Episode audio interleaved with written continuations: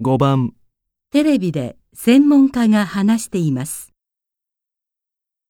正しいかどうかはっきりしないことについては意見を言うべきではない、などと言う人がいます。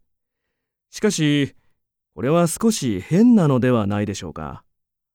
まだ正しいかどうかわからないから議論するのです。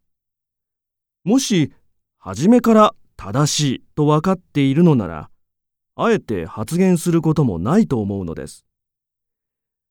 多くの科学の歴史は、わからない状態で始めた議論から作られてきたのです。つまり、人は何でも素直に発言すべきなのです。正しいかどうかはっきりしないままで意見を出し合ってこそ、新しい何かが生まれるのではないでしょうか。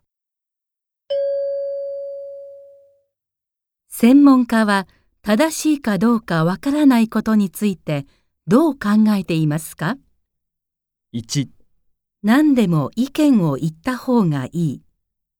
2、自分の意見はあまり言わない方がいい。3、正しいと思ったことだけ話すべきだ。4まず他の人に意見を聞くべきだ。